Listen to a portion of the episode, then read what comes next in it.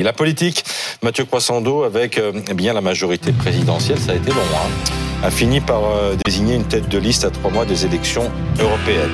Et c'est pas euh, injure, de faire lui faire une injure que de dire que c'est une totale inconnue. Ah oui, elle s'appelle Valérie Hayé, elle a 37 ans, elle est eurodéputée, et la voilà plongée dans le grand bain, et puis elle commence, j'ai envie de dire, par la le plus haut plongeoir. Elle était hier l'invitée du 20h de TF1. Regardez.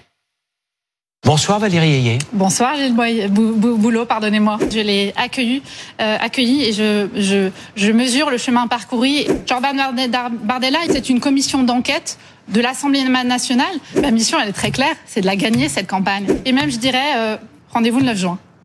Bon, c'est gentiment mais c'est pas facile la télé. Et puis euh, moi aussi, j'ai très souvent euh, la langue euh, qui fourche. Mais quand même, tout ça ressemble à un grand sentiment d'improvisation. C'était pas le choix numéro un, Valérie Hayé. On sait que d'autres personnalités plus capées, comme Bruno Le Maire, Jean-Yves Le Drian, Olivier Véran, avaient été approchés et puis ont refusé. Du coup, le choix s'est porté sur elle. Alors pourquoi, mais pourquoi elle? ils ont refusé, franchement? Enfin, il y a un enjeu. Ah ben, il y a un enjeu, bien sûr. Il faudrait leur demander. Chacun en gros, le choix, c'est que la campagne est très risquée. national, la campagne est risquée, je sais bien, la campagne est risquée. Le parti présidentiel accuse un certain euh, retard euh, dans les sondages. Pourquoi elle? Euh, bah, Parce qu'elle est eurodéputée, je l'ai dit, elle vient de remplacer Stéphane Séjourné à la tête du groupe Renew au Parlement européen. C'est une fille d'agriculteur, ce qui tombe pas plus mal en ce moment.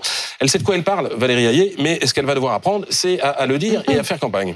Je crois qu'on est pile à 100 jours hein, du, scrutin. Ça fait un peu court, non, pour apprendre à faire campagne? Très court, d'autant que les autres partis n'ont pas attendu, eux, et notamment le grand rival, vous en parliez Christophe, euh, le RN de Jordan Bardella, en tête de 8 à 12 points euh, selon les sondages devant le parti présidentiel. Jordan Bardella qui, qui, qui fera un meeting demain à Marseille, 7000 personnes sont inscrites. Alors Valérie Hayet répliquera la semaine suivante, le samedi prochain, euh, à Lille. Mais quand vous accusez un tel retard et que vous présentez une inconnue dans la bataille, c'est un sacré risque. Alors Valérie Hayet dit oui, je suis peut-être pas connu ici, mais je suis connu au Parlement européen. Oui, mais en attendant, c'est pas les eurodéputés qui votent, c'est les Français.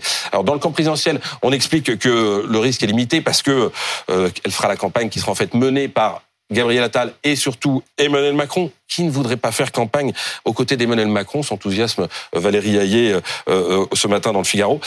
En gros, les macronistes rappellent qu'il y a déjà un précédent. En 2019, la candidate s'appelait alors Nathalie Loiseau, elle n'était guère plus mm. connue des Français, mm. et celui qui avait fait campagne, c'était le président de la République. Vraiment d'un mot, la campagne va porter sur quoi? Sa campagne d'un mot bah, Ils ont un petit souci, les macronistes, c'est que l'heure n'est plus à l'Europe dans leur discours. Hein. Euh, ils ont pas cessé de dénoncer euh, les normes, les décisions qui viennent d'en haut, les effets pervers du pacte vert. Du coup, les rois de la pensée complexe font dans le binaire. Hein. Ça va être les bons contre les méchants. Les bons, évidemment, c'est eux. Les méchants, vous avez compris, c'est évidemment le RN.